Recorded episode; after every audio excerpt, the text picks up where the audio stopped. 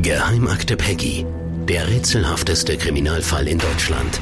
Deutschland. Die BürgerInnen und um Lichtenberg finden keine Ruhe. Das ungewisse Schicksal von Peggy bewegt alle hier. Seit 2001 ist der Fall ungelöst. Bis heute. Sie haben einen Schuldigen gebraucht und mit Ulfi haben Sie einen richtigen gefunden gehabt. Nein, ich habe sie nicht umgebracht. Antenne Bayern Podcast Geheimakte Peggy. Die Geschichte eines Skandals. Episode 13. Der Prozess. Willkommen zu Geheimakte Peggy, dem Podcast von Antenne Bayern. Ich bin Cordula Senft aus der Antenne Bayern Nachrichtenredaktion und bei mir ist mein Kollege Christoph Lemmer. Hallo. Und wir würden uns natürlich wie immer über eine Bewertung freuen, am liebsten natürlich volle fünf Sterne. Genau, würden wir. Exakt zwei Jahre und fünf Monate nachdem die neunjährige Peggy im oberfränkischen Lichtenberg verschwand, begann der erste Prozess in diesem Fall. Ab Oktober 2003 stand ein Mann vor Gericht, der Peggy ermordet haben sollte.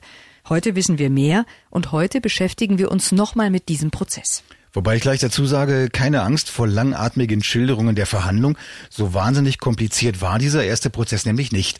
Aber es gibt ein paar Beobachtungen, die zu erzählen sich lohnen. Zum Beispiel, wie eine Videovorführung damals den Anwesenden die Tränen in die Augen trieb und dieselbe Videovorführung unter anderen Vorzeichen von Zuschauern fast schon belustigt aufgenommen wurde. Dasselbe Video, aber eine ganz andere Vorgeschichte und ganz andere Wirkung, was wirklich faszinierend zu beschreiben ist. Vorher aber noch was anderes, ganz aktuell. Christoph, du warst gerade wieder auf Recherchetour, auf Spurensuche, ob sich in diesem vertrackten Fall nicht vielleicht doch noch eine Lösung finden lässt. So ist es.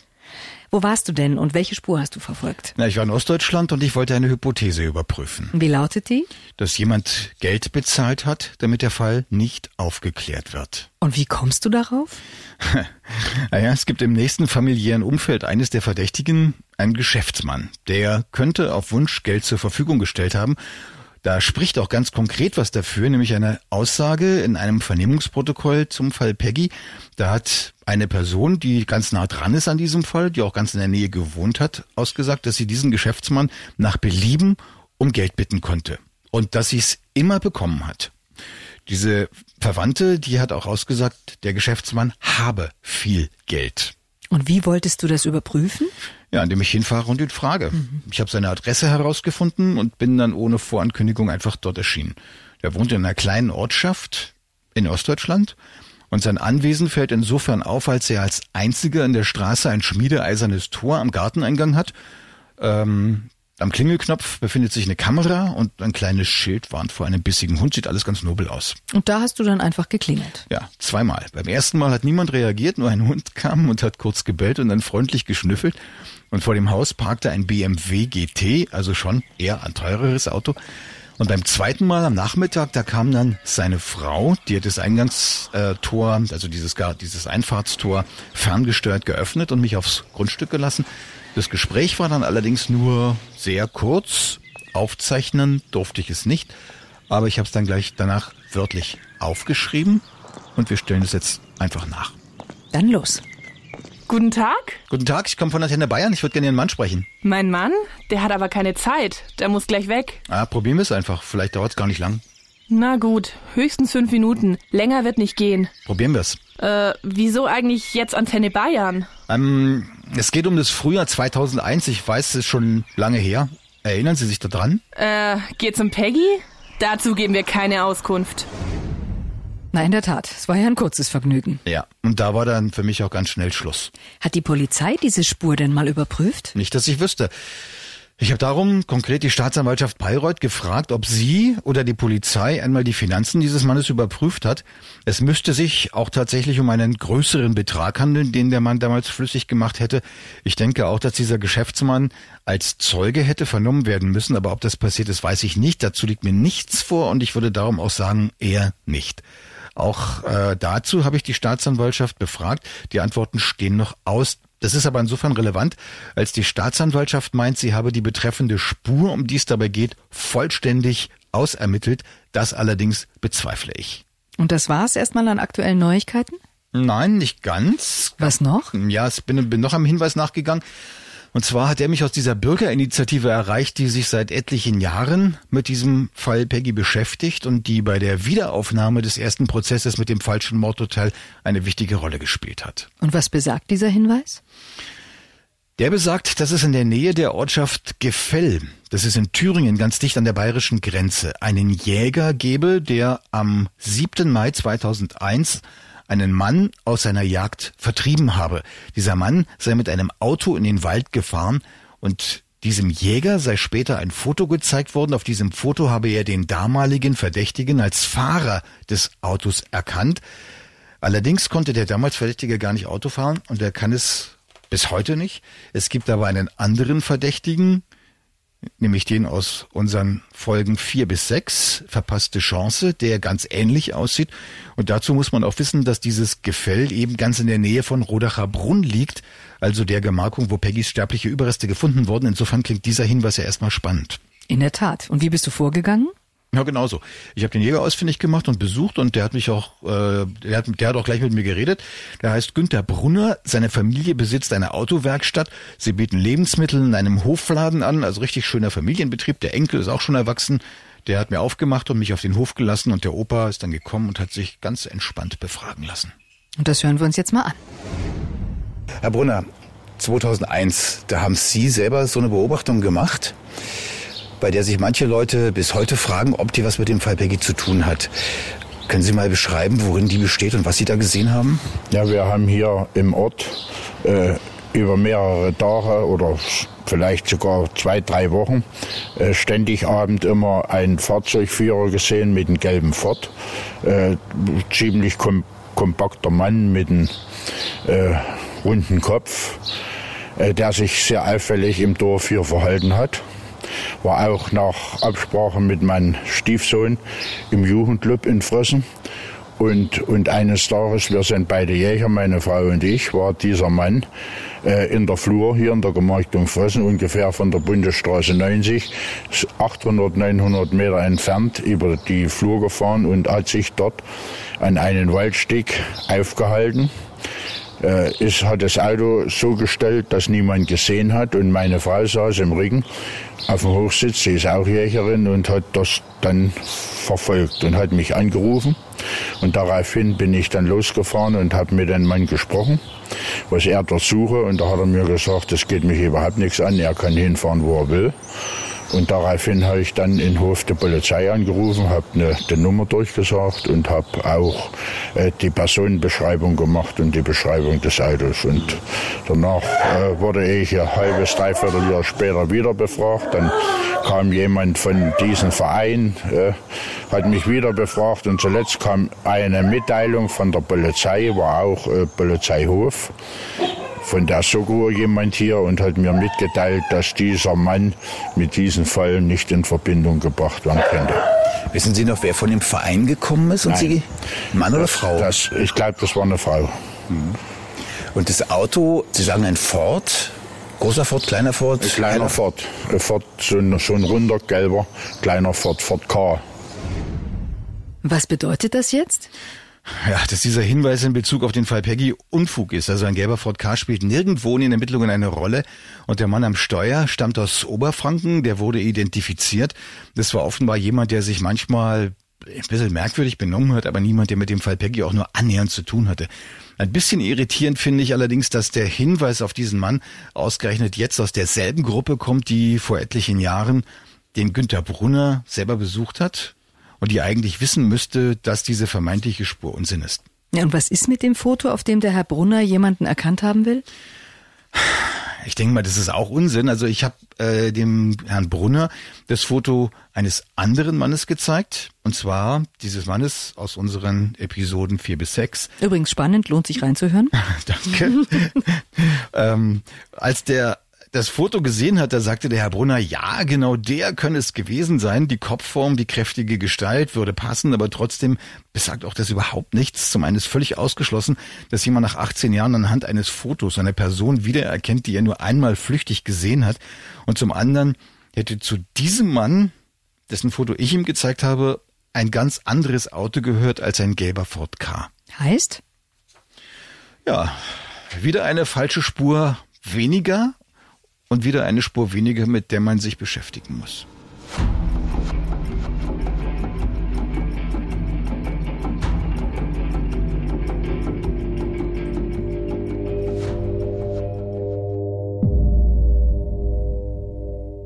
Geheimakte Peggy. Wir sind in der 13. Episode Anklage und erster Prozess im Fall Peggy. Über das Geständnis haben wir in der letzten Episode gesprochen. Das bekam die Polizei am 2. Juli 2002. Aber danach dauerte es mehr als drei Monate, bis Polizei und Staatsanwaltschaft dieses Geständnis öffentlich machten. Der damalige Staatsanwalt Ernst Czanit erklärte, Es gibt keine vernünftigen Zweifel daran, dass der Beschuldigte der Täter ist. Sehr viel zurückhaltender dagegen äußerte sich damals der Chefermittler der Polizei, Polizeidirektor Wolfgang Geier. Wir haben eine Reihe von Indizien, aber keine Sachbeweise. Das ist der Stand bis zum heutigen Tag. Und diese Erklärung ist, wie gesagt, schon älter als 16 Jahre. Seitdem hat sich an der Beweislage nicht viel verändert, trotz immensen Aufwands der Ermittler. Also nochmal kurz die Chronologie der Ereignisse von damals. 2. Juli 2002 Geständnis.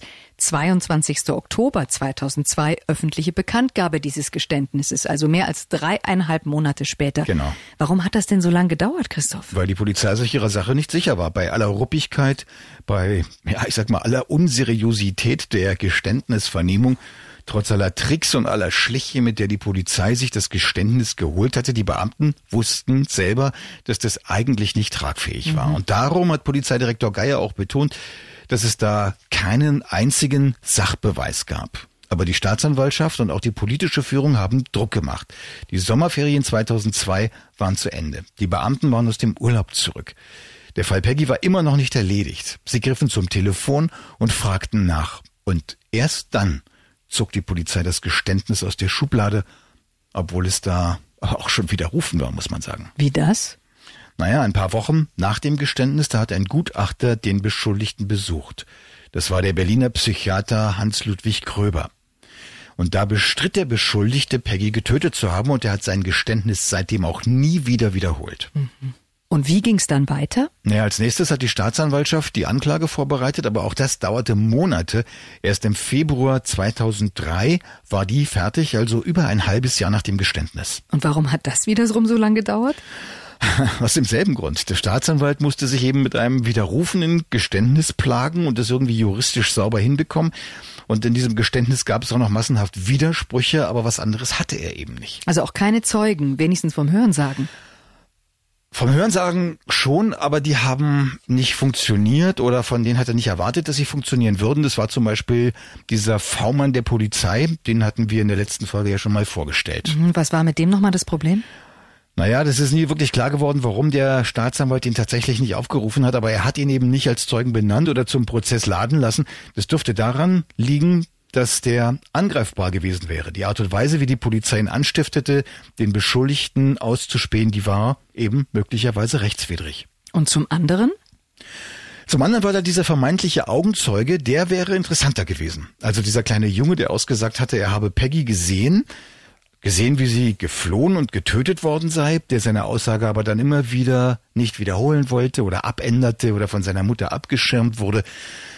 Da hat die Polizei dann versucht, am Ende einen richtigen Kraftakt zu stemmen, um seine Aussage trotzdem gerichtsfest zu machen und zugleich darauf verzichten zu können, ihn im Prozess als Zeugen zu laden. Und wie die Polizei das versucht hat, dazu haben wir aus den Akten wieder eine hörspielartige Szene verfasst. Nicht wörtlich nachgeschrieben, aber sinngemäß nachgestellt.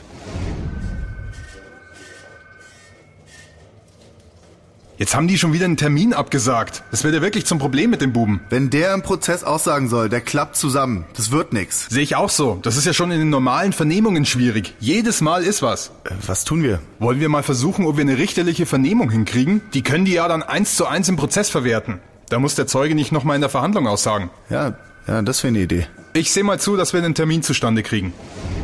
Soweit, so gut. Und dann, wenige Tage später, Hier, Termin beim Ermittlungsrichter. Wollen Sie mal die Mutter anrufen und klären, dass es klappt? Klar, mache ich. Der Termin kommt tatsächlich zustande. Das dürfte einer dieser Momente bei der Soko Peggy gewesen sein, als die Beamten dachten, jetzt hätten sie den Fall endlich beweisfest aufgeklärt, sogar mit einem Augenzeugen. Aber kurz vor dem Termin hat die Mutter ihn wieder abgesagt. Und dann, noch schlimmer, traf auch noch ein psychologisches Gutachten über den Jungen ein. Das hatte der Ermittlungsrichter in Auftrag gegeben. Und es war für die Ermittler niederschmetternd. Die Durchsicht der unterschiedlichen Aussageprotokolle zeigt, dass die Angaben des Jungen teils deutlich voneinander abweichen. So heißt es einmal, er habe schon lange vor Peggys Verschwinden Verhaltensauffälligkeiten gezeigt, dann wiederum, er sei erst seit Peggys Verschwinden auffällig. Was kann er tatsächlich zum Tatablauf des 7. Mai 2001 aussagen? Was wäre verwertbar? Kann er sich erinnern, wer Peggy umgebracht hat? Kann er das Tatgeschehen schildern? Zu all dem lässt sich in Kürze resümieren, mit Sicherheit nicht. So deutlich? So deutlich. Und dann brach innerhalb der Soko Peggy auch noch Zoff aus, wie das in solchen Situationen, wenn eh alles schief geht halt ist und wie es auch im Moment offensichtlich so ist, wie es, wie man hören kann.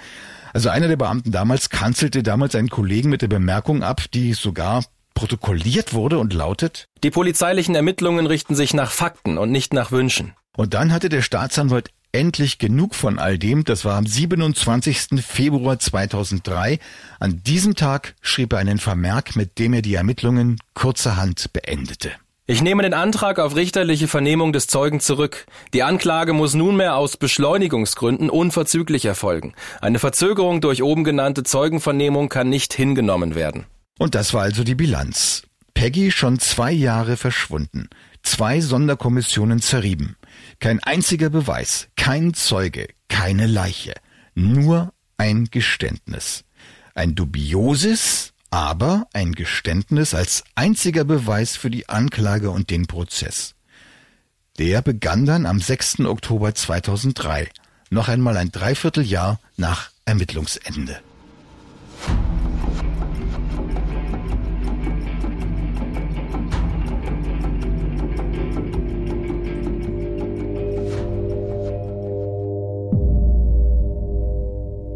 Geheimakte Peggy, Episode 13, der erste Prozess im Fall Peggy. Und gleich zu Beginn gibt's eine Panne.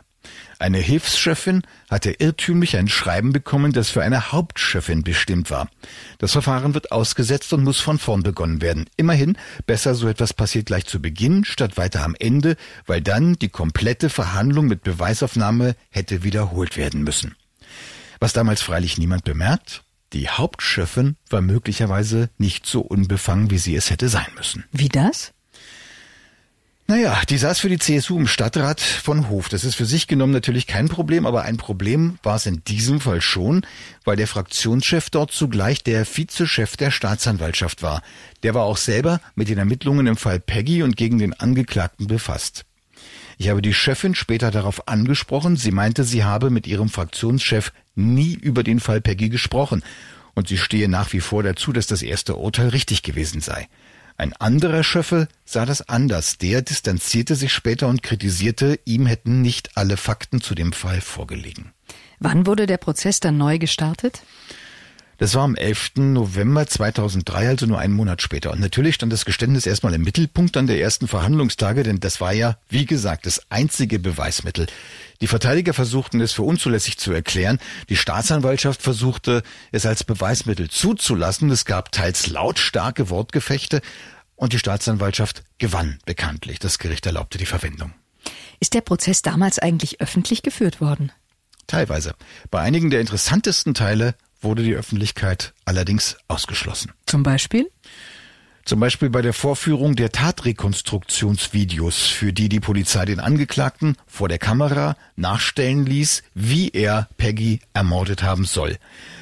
Auf diese Videos sind wir ja auch schon ein paar Mal eingegangen. Hier im Prozess wurden sie zum ersten Mal vorgeführt, aber eben nur vor dem überschaubaren Kreis der unmittelbaren Prozessbeteiligten, also ohne Zuschauer und ohne Journalisten, aber trotzdem konnte man Reaktionen draußen erhaschen. Welche und wie? Ja, auf dem Gerichtsflur in den Pausen, da kamen Beteiligte aus dem Saal und hatten tatsächlich Tränen in den Augen. Mhm. Und einige haben erzählt, es sei ganz still gewesen im Saal, auch noch nach Ende der Vorführung. Man habe nur leises Schluchzen gehört. Und diese Vorstellung, dieses Zeigen dieser Videos, das hat die Gemüter offenbar richtig bewegt. Was ist denn genau darauf zu sehen auf den Bändern? Naja, dass der Beschuldigte darauf zu sehen, wie er zwischen den Bäumen in einem Wald durch das Unterholz stapft, wie er dabei schwer atmet, sich erschöpft hinsetzt, eine Zigarette anzündet, etwas erzählt, befragt wird, wieder etwas sagt, wie er mit dem Finger irgendwo zu Boden zeigt, eine Stimme im Off dazu meint, das sei ein Stein, über den Peggy gestolpert sei, den er gerade zeige. Wie er demonstriert, wie er Peggy aufgehoben und gepackt haben will, immer wieder korrigiert von einem Polizisten, dessen Stimme zum Angeklagten sagt, das habe er ja schon mal anders erzählt und was denn jetzt stimme und so weiter. Hast du diese Videos gesehen? Ja, im zweiten Peggy-Prozess äh, da sind die in öffentlicher Sitzung gezeigt worden. Alle Journalisten konnten zusehen und auch andere Zuschauer, mehrere Dutzend waren im Saal hinten drin. Und da waren die Reaktionen ganz andere. Da hat niemand geweint. Da gab es vereinzelt sogar Gekicher mhm. oder sarkastische Kommentare. Vollkommen andere Stimmungslage, obwohl es sich um dieselben Videos handelt. Und wie kann man sich das erklären, dass im einen Prozess solche Betroffenheit herrschte und im anderen nicht? Ja, wohl nur so, dass die Vorzeichen in den beiden Verfahren vollkommen gegensätzlich gesetzt worden. Im ersten Verfahren, da haben alle an die Schuld des Angeklagten geglaubt. Darum haben die Zuschauer ihren eigenen Glauben an die Schuld in diese Videos hineingedacht. Mhm. Und das sah dann für sie eben alles echt aus, als würde er wirklich zeigen, wie er Peggy ermordete. Niemand ließ da für sich einen Zweifel dran zu. Der Angeklagte war für jeden im Saal der Schuldige.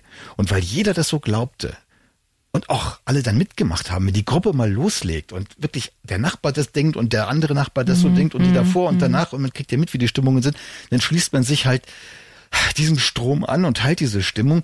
Und darum sahen die Videos für die Zuschauer so bedrohlich und eben so, so authentisch aus, aber eben nur, weil sie es so glauben wollten. Ja, ja, ist nachvollziehbar. Und im zweiten Prozess, da war jedem klar, ja, dass da ein Justizirrtum zu korrigieren war dass diese Videos nicht im Mindesten die Realität nachstellten, sondern ein reines Fantasieprodukt war, eine Inszenierung, ja, der Polizei letztlich.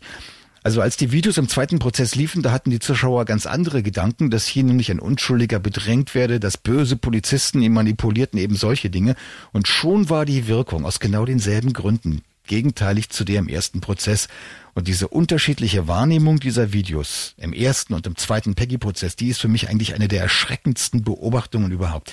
Die zeigt mir, wie leicht Menschen manipulierbar sind. Also derart manipulierbar, dass sie in vermeintliche Beweise sowohl das eine wie auch das Gegenteil davon herauslesen können und in beiden Fällen beinhart davon überzeugt sind, dass sie die Sache auf die einzig richtige Weise verstehen Dabei gab es Widersprüche sogar in den Videos selber. Also man hört zum Beispiel an einer Stelle einen Polizisten fragen, was für Kleidung Peggy getragen habe. Der schnaufende Mann im Video, wo der da zu sehen ist, der antwortete dann, es sei ein Pokémon-T-Shirt gewesen.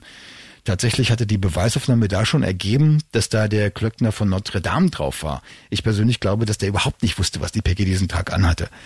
Und von solchen Dingen gab es eben noch mehr und das spielte im, äh, am Ende im Prozess alles keine Rolle. Hm, und wie dieser erste Prozess ausging, das wissen wir ja nämlich mit einem Schuldspruch. Genau. Schuldig des Mordes an Peggy. Und zwar als Verdeckungsstraftat. Der Mord sollte verdecken, dass der Beschuldigte Peggy angeblich missbraucht habe. Das Plädoyer des Staatsanwalts dauerte mehrere Stunden. Darin war dann zunächst die Feststellung wichtig, dass Peggy überhaupt tot sei. Allerdings wusste damals kein Mensch, dass dem auch wirklich so war. Peggy war im April 2004, also da ging der Prozess zu Ende, ja lediglich verschwunden, schlichtweg. Ja, es gab ja. keine Leiche. Mord ohne Leiche eh immer schwierig und ja, eine lange Phase dieses Plädoyers führte der Staatsanwalt eben aus, dass es zwar Anhaltspunkte gäbe, im Zweifel für den Angeklagten zu urteilen, aber am Ende hieß es dann trotzdem schuldig. Überzeugung der Kammer von der Täterschaft des Angeklagten werde dadurch nicht erschüttert. Ja, aber sag mal, wenn das wirklich alles so dubios war, wieso konnte das Gericht denn so urteilen? Das ist eine schwierige Frage, aber ich glaube, es gibt auch da eine relativ einfache Antwort drauf und die lautet, weil der psychiatrische Gutachter das Geständnis für glaubwürdig erklärte und zwar für zweifelsfrei glaubwürdig erklärte. Allerdings hatte der Gutachter von der Polizei nicht das vollständige Material erhalten. Von drei Videos, die es da gab, fehlte das erste, das, das gleich nach dem ersten Geständnis gedreht wurde und auf dem zu sehen ist, wie der Angeklagte im Wald mit Polizisten nach Peggys Leiche sucht, die da aber gar nicht war. Und dann behauptete der Gutachter, er habe nichts von einer Tathergangshypothese gewusst, die aber gab es. Wir haben das ja auch im Detail schon gezeigt. Und auch von Peter Hoffmann, diesem V-Mann, wusste der Gutachter nach seinen Worten nichts. Gleichwohl kam er eben zu dem Ergebnis, dass die Aussagen im Geständnis in tatsächlichem Erleben begründet seien, wie es in seinem Bericht heißt. Und ohne diesen Befund hätte das Gericht möglicherweise anders geurteilt.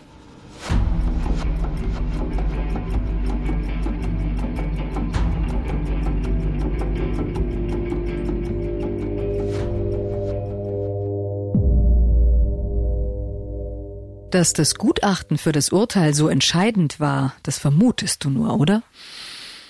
Hm, Nicht ganz. Mit dem heutigen Wissen gibt es da schon was Konkretes. Und was? Das Urteil im zweiten Peggy-Prozess. Da sagte derselbe Gutachter nämlich auch aus. Und zwar auf exakt derselben Grundlage wie im ersten Verfahren.